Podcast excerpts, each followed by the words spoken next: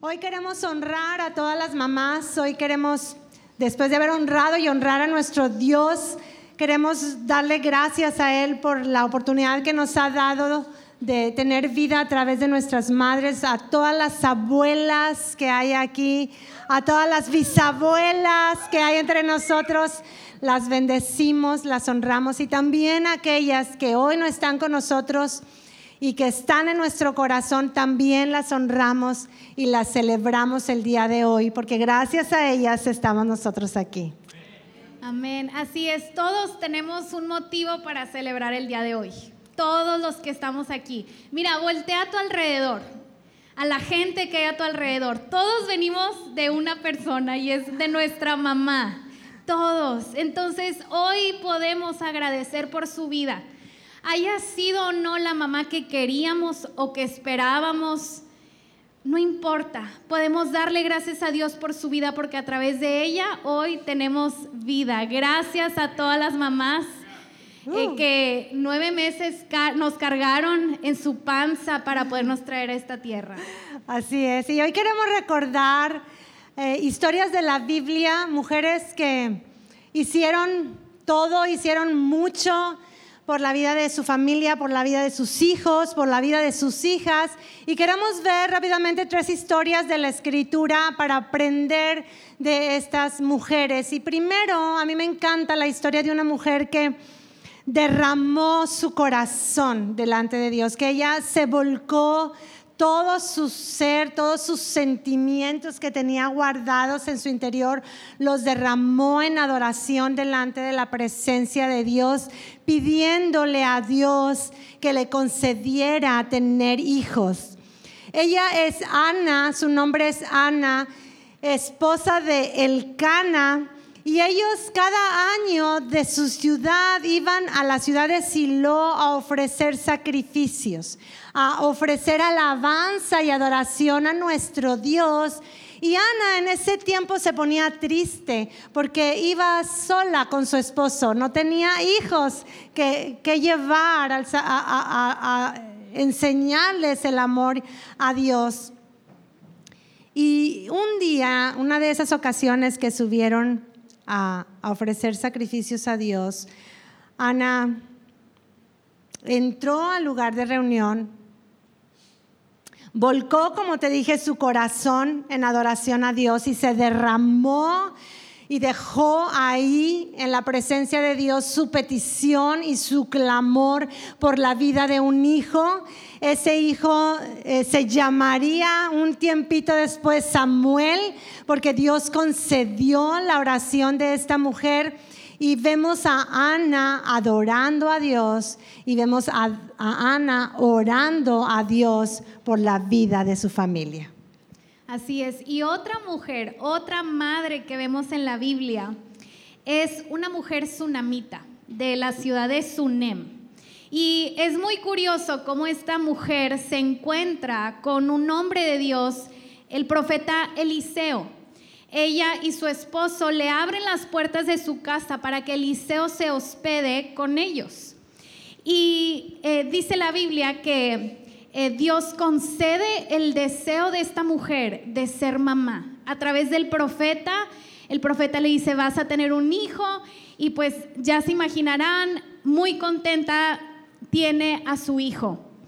Pero resulta que unos años después, a su hijo la Biblia dice que le empieza a doler muy fuerte la cabeza y llega al punto de morir. Se muere en una cama y mientras yo estudiaba esta historia, me llamaba la atención porque esta mujer no le avisó a nadie, no pidió permiso, simplemente agarró sus cosas y se fue a buscar al profeta Eliseo para que le devolviera la vida a su hijo. Y eso hizo, fue a buscarlo. Y cuando llega con el profeta, el profeta le dice, sí, mira, te voy a mandar con él para que te acompañe a orar por él. Y ella dice, no, yo no me voy a ir de aquí si tú no vienes conmigo y hace todo lo que está en sus manos para que Eliseo vaya hasta la cama donde está su hijo muerto y efectivamente Eliseo ora por él y este niño vuelve a la, a la vida. Y es que eh, las mamás hacen hasta lo imposible, ¿sí o no? Hacen todo lo que está en sus manos para que sus hijos vuelvan a la vida en el sentido que sea, ya sea literalmente o en otro sentido. Así es. Y una historia más que queremos recordar es en los tiempos de Jesús. Hay una mujer cananea que la, eh, los evangelios hablan de ella y es que cuando Jesús pasa por donde ella vive cerca, ella va al encuentro de Jesús y le dice y le pide, le ruega, ayúdame Señor, porque mi hija está siendo atormentada por un demonio y solo tú puedes ayudarla. Lo, curioso de esta historia, y a, mí me llama mucho la atención, pero a la vez me gusta, eh, eh, porque eh, siendo ella una mujer cananea, Jesús la despide le dice, pues no puedo ayudarte, voy a ayudar a los del pueblo de Israel. Pero no era que no quisiera Jesús ayudarla. Ella dice el Evangelio que una vez más se acerca a Jesús, dice que se postra, se pone de rodillas frente a él, le, lo adora y le dice una vez más, Jesús, ayúdame, por favor. Y Jesús ve la fe de esta mujer. Y dice la escritura que ahí, en ese momento, estando Jesús en el camino con esta mujer, madre de familia, Jesús hace el milagro y allá donde está en la casa la hija enferma, atormentada, en esa misma hora recibe su sanidad y su libertad. Y es hermoso ver cómo la fe de esta mujer la hace ir una vez más y otra vez y pedir y volver a pedir y rogar hasta ponerse de rodillas frente a Él por la ayuda que solo Jesús podía ofrecerle. Así es, y todas estas historias son de mujeres, son de madres. Y tú me puedes decir qué bonitas historias, pero mi mamá eh, esto y lo otro y no ha sido perfecta. Pero sabes, mientras meditaba yo en estas historias, decía, es que pueden ser historias de mamás, pero es lo mismo que Dios hace por nosotros. Dios lucha hasta encontrarnos. Dios lucha hasta traernos libertad y sanidad. Hace lo imposible para restaurar su relación con nosotros, a pesar de que tu mamá no haya sido perfecta, tu mamá no haya sido la que tú esperabas, tenemos a un Dios que sí nos ama perfectamente, tenemos un Dios que hace todo esto y mucho más para encontrarse con nosotros, sanarnos y traernos libertad. Así es, y eso hacemos las mamás también, hasta lo imposible, podríamos decir. Y yo recuerdo cuando mis hijos eran niños, em, ah, me encantaba el tiempo de la mañana cuando estaba sola en casa. Ya los había mandado a la escuela, era día que no me tocaba salir de la casa y me gustaba ir a la recámara de mis hijos. Eh, me gustaba arrodillarme en, el pie de su cama y, y yo oraba a Dios. Yo oraba diciéndole a Dios, yo te pido por la vida de mis hijos de, estos niños que tú has puesto a, mi cuidado, yo te pido que tú los guardes y, los hagas hombres de bien y, que te amen y te sirvan todos los días de sus vidas. Y, recuerdo que en esos años el Señor puso en nuestros corazones eh, el deseo de servirle, de, servirle siempre, en donde quiera que nosotros estuviéramos. Entonces, yo tenía eh, ese cuidado con, mis hijos, que ellos sintieran ese mismo llamado de parte de Dios. Y, Dios puso un sentimiento en mi interior y un deseo de servir a mi familia.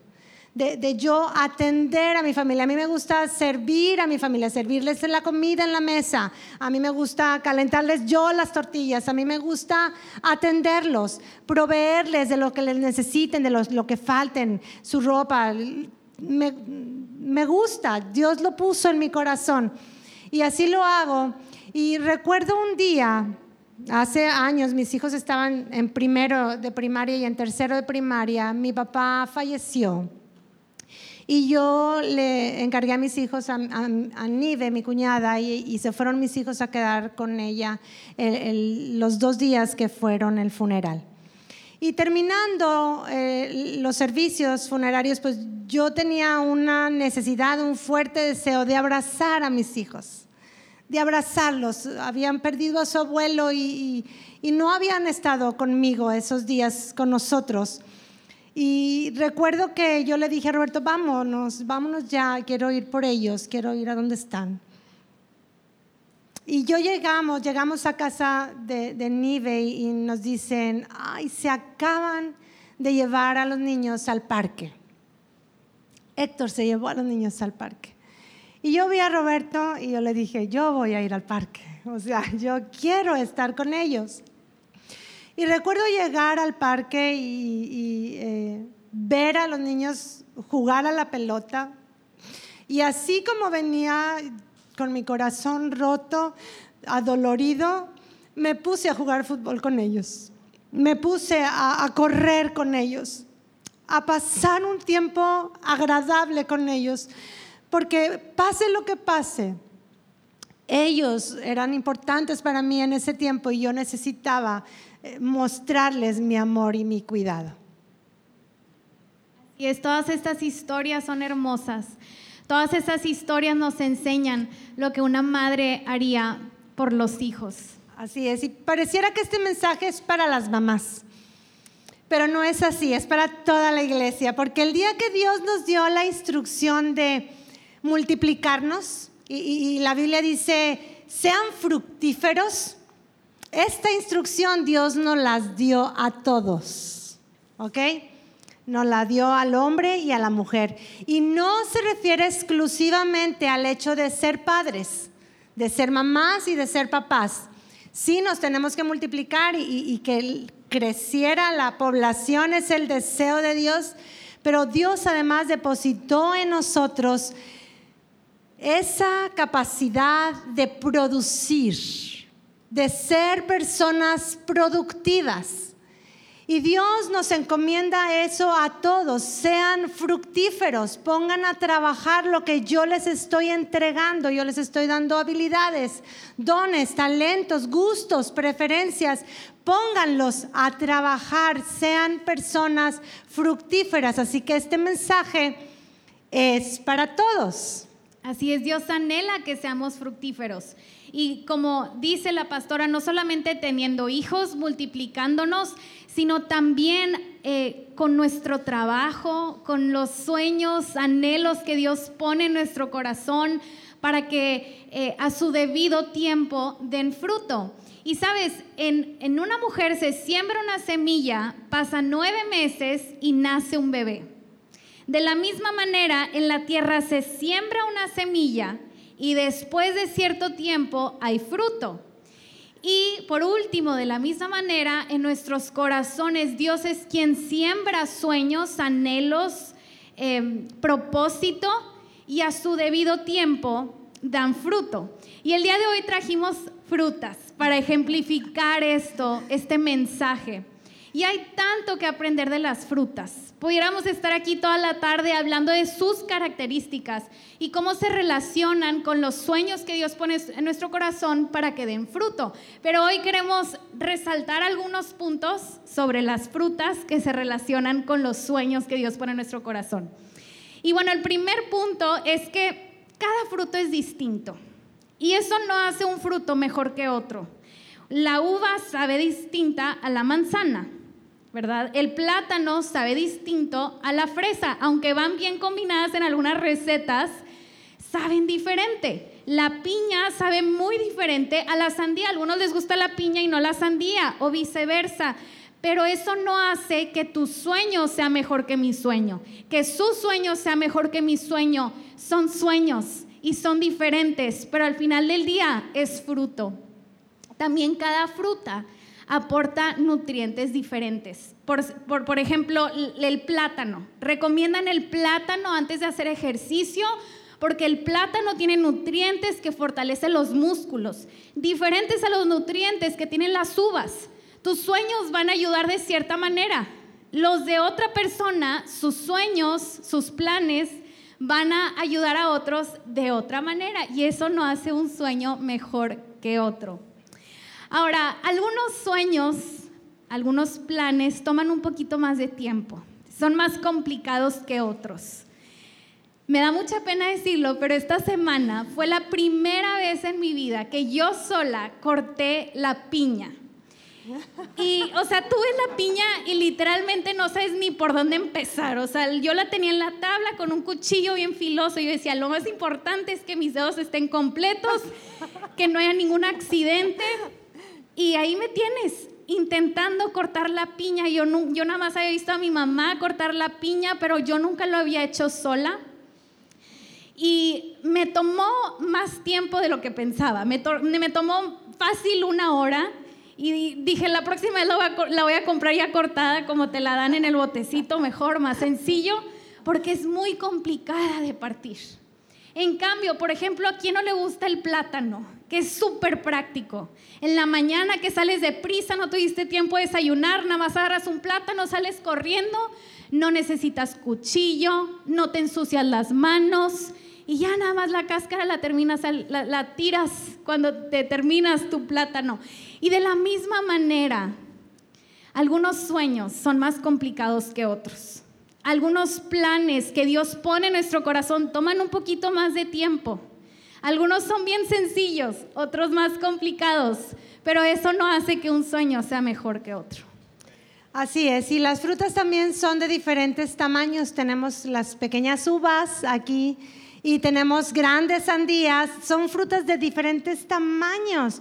Pero así igual nuestros sueños o nuestros planes pueden ser algunos pequeños que rápido se concluyen y puede haber otros que son grandes y que les toma más tiempo ir creciendo hasta llegar a su tamaño óptimo y que podamos disfrutar del fruto de ese sueño o ese plan que tenemos en nuestras vidas.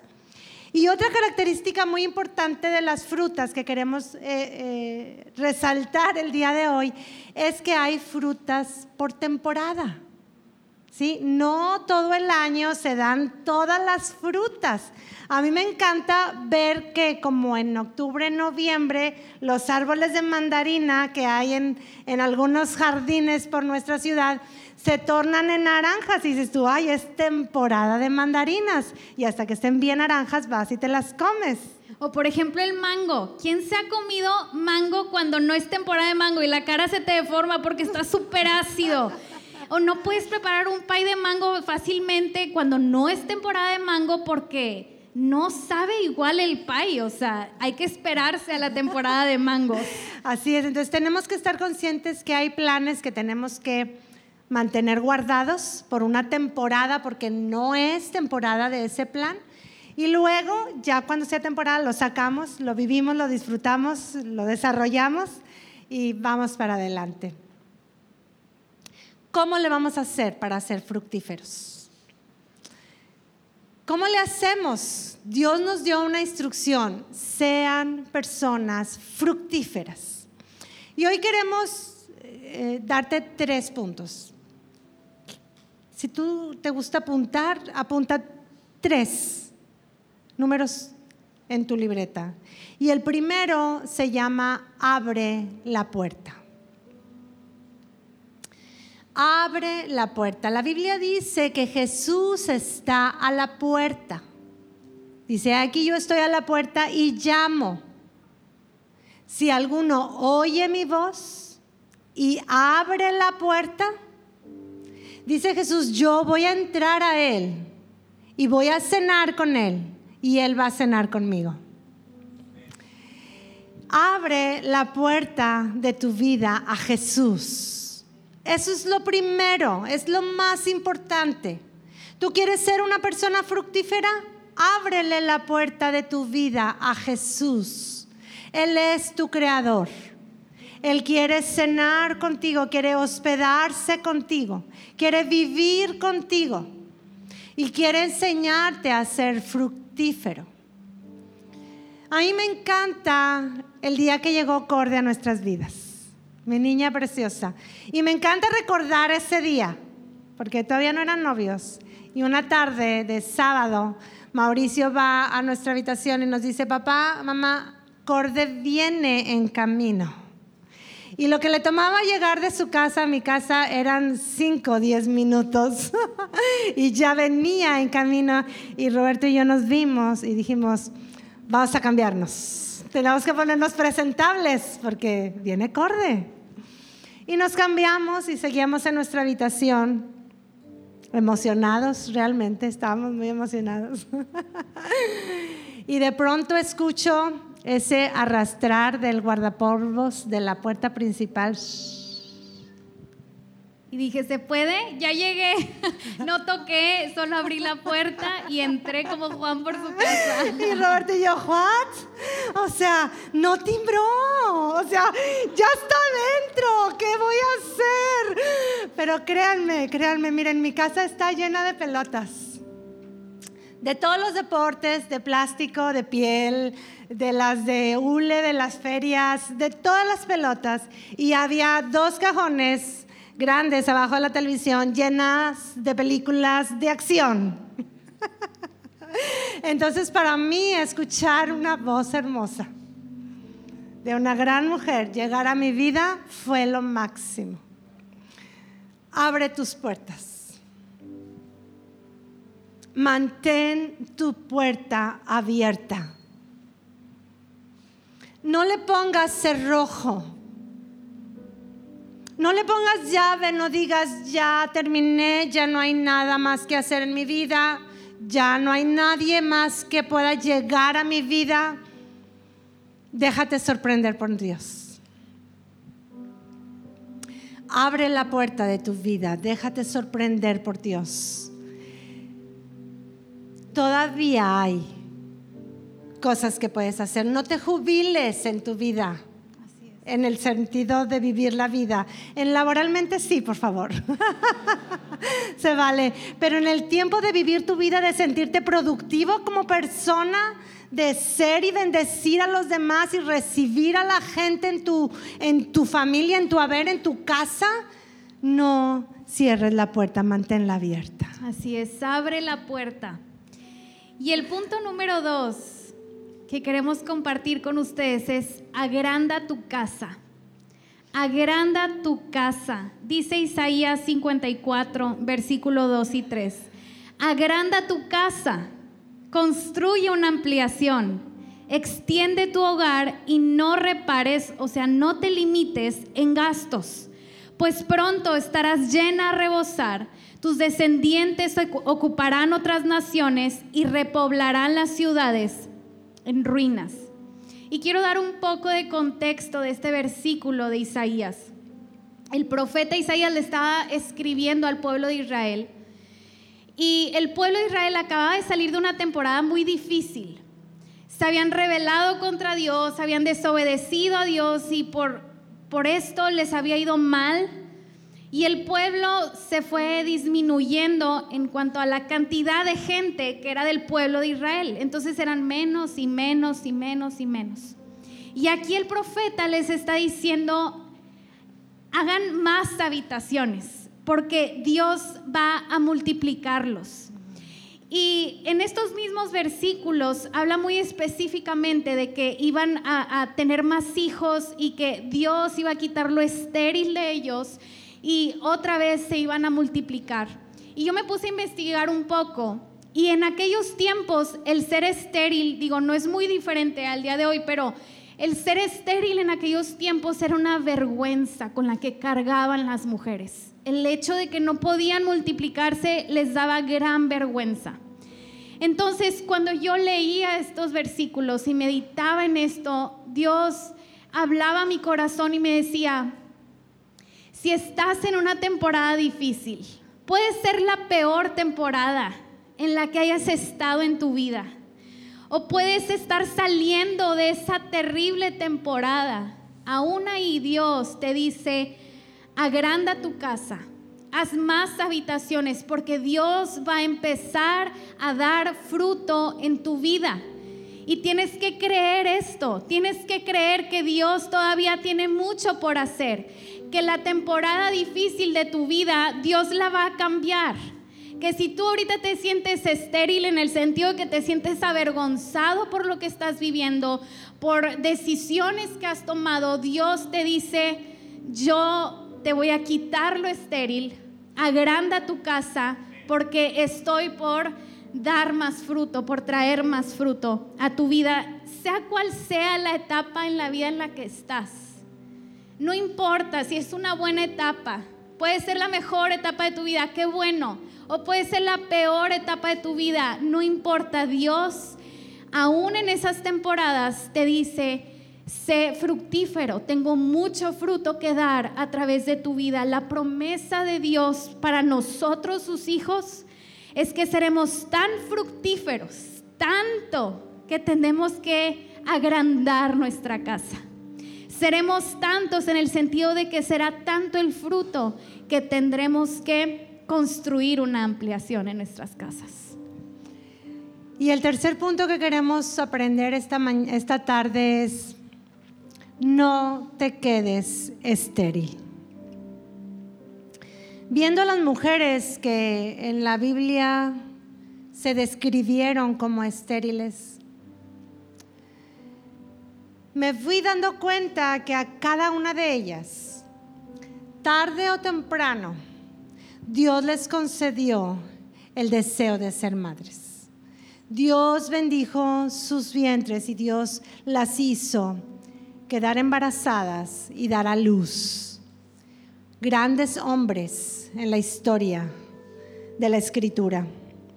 Y dice la Biblia en Gálatas 4:27, dice, porque está escrito, tú, mujer estéril, que nunca has dado a luz, grita de alegría Tú que nunca tuviste dolores de parto, prorrumpe en gritos de júbilo, porque más hijos que la casada tendrá la desamparada.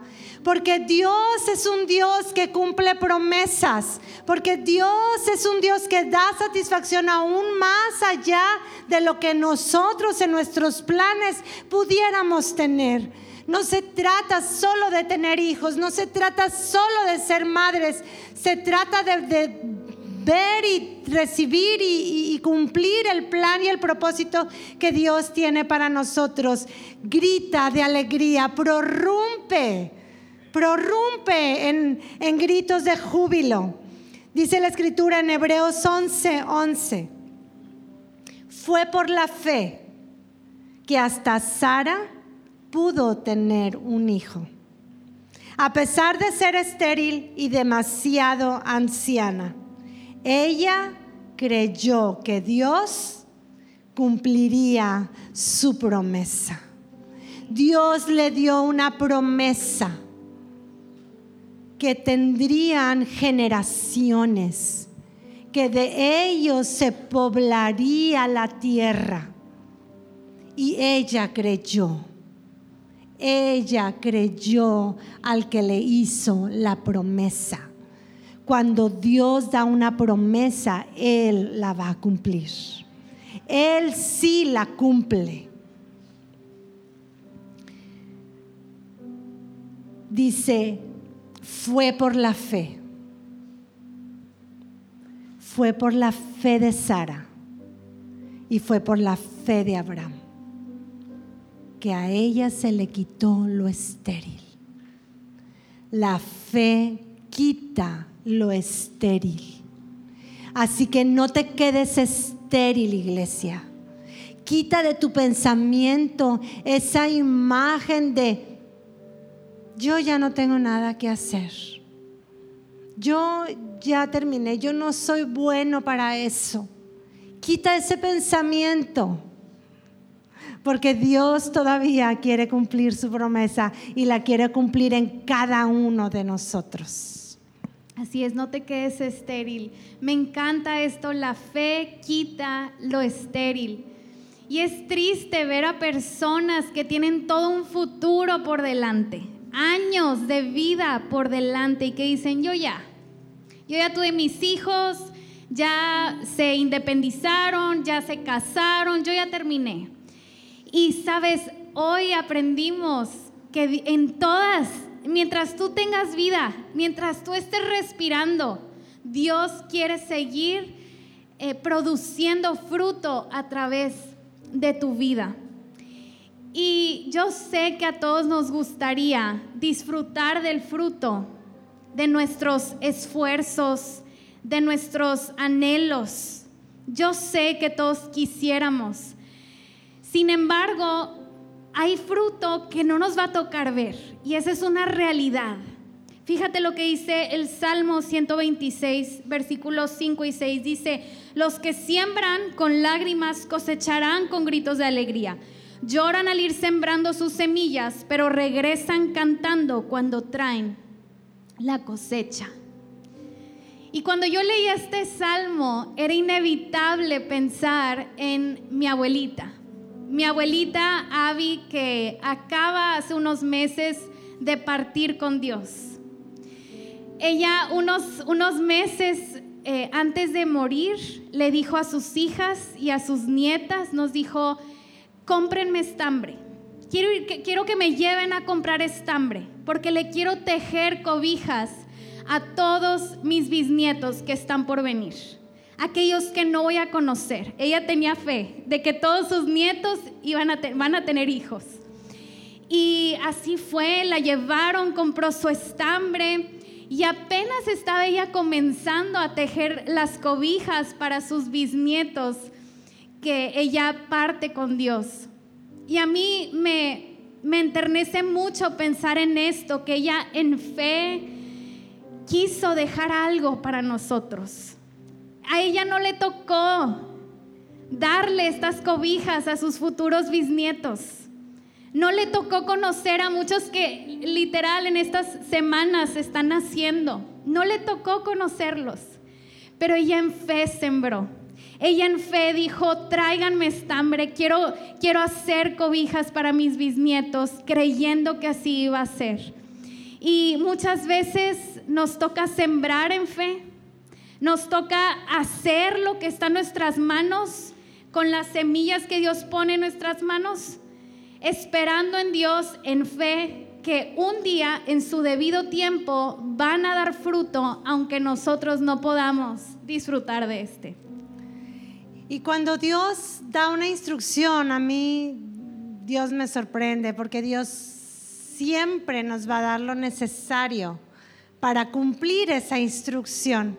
Y Dios nos dijo, fructifíquense, sean eh, fructíferos, multiplíquense, tengan muchos hijos, dice una versión. Y Dios nos dio la capacidad de engendrar, de, de tener familia, de ser padres. Y nos dio la vida, nos dio aliento de vida al nacer. Y puso dones y talentos en nuestro interior y gustos y preferencias para desarrollar y nos dio semillas. Y nos dio a su Espíritu Santo para darnos el poder. Y hoy quiero enseñarte estas pequeñas semillas. ¿Las alcanzan a ver? Son unas semillas que hay que sembrar en la tierra para que salga el fruto. Pero yo digo, no, pues mejor me llevo esos, ¿no? Mejor los que ya, los que ya florecieron, los que ya me puedo comer hoy. Pero Dios no, Dios nos entrega semillas. Dios pone semillas en nuestro interior para que nosotros sembremos, cultivemos, cosechemos, cuidemos, abonemos la tierra, eh, las pongamos al sol o las metamos a la sombra para que no se nos acaloren las plantas aquí en Monterrey nos da semillas, iglesia. Y yo no sé qué tengas que hacer, qué tengamos que hacer cada uno de nosotros para cumplir ese sueño, ese plan que Dios puso en nuestro corazón. Si tienes que estudiar, estudia. Si tienes que prepararte, prepárate. Si tienes que entrenar, entrena. Si tienes que practicar una vez y otra vez para que te salgan bien las cosas. Si tienes que esforzarte, esfuérzate. Si tienes que esmerarte, esmérate para ser productivo. Para hacer lo que Dios te llamó a hacer, para cumplir los sueños que Dios puso en ti, esos sueños que Él tiene para ti. Y seamos personas de bien Seamos personas fructíferas, que produzcamos. Esta generación necesita gente de bien, gente que ame a Dios, que vaya por las calles sembrando el amor de Dios, llevando buen fruto. Nos toca mientras estemos viviendo hacerlo. Levantémonos y seamos fructíferos. Vamos a producir, vamos a, que seamos más los que amamos a Dios. Cuando Dios nos dijo fructifíquense, también nos dijo gobiernen la tierra, sojuzguenla, viene en otra versión, si te es más familiar, gobiernen la tierra. Y para hacer eso Dios nos depositó autoridad. Y hoy esa autoridad la seguimos teniendo tú y yo cuando aceptamos a Jesús en nuestras vidas. Somos hechos hijos de Dios y tenemos autoridad por ser hijos de Dios. Tomemos esa autoridad y gobernemos lo que Dios puso en nuestras manos, lo que Dios puso a nuestro alrededor para poder ser fructíferos, para poder dar mucho fruto. Seamos personas, seamos familias, seamos una iglesia que cree que, que, Dios tiene mucho todavía que producir a través de nosotros.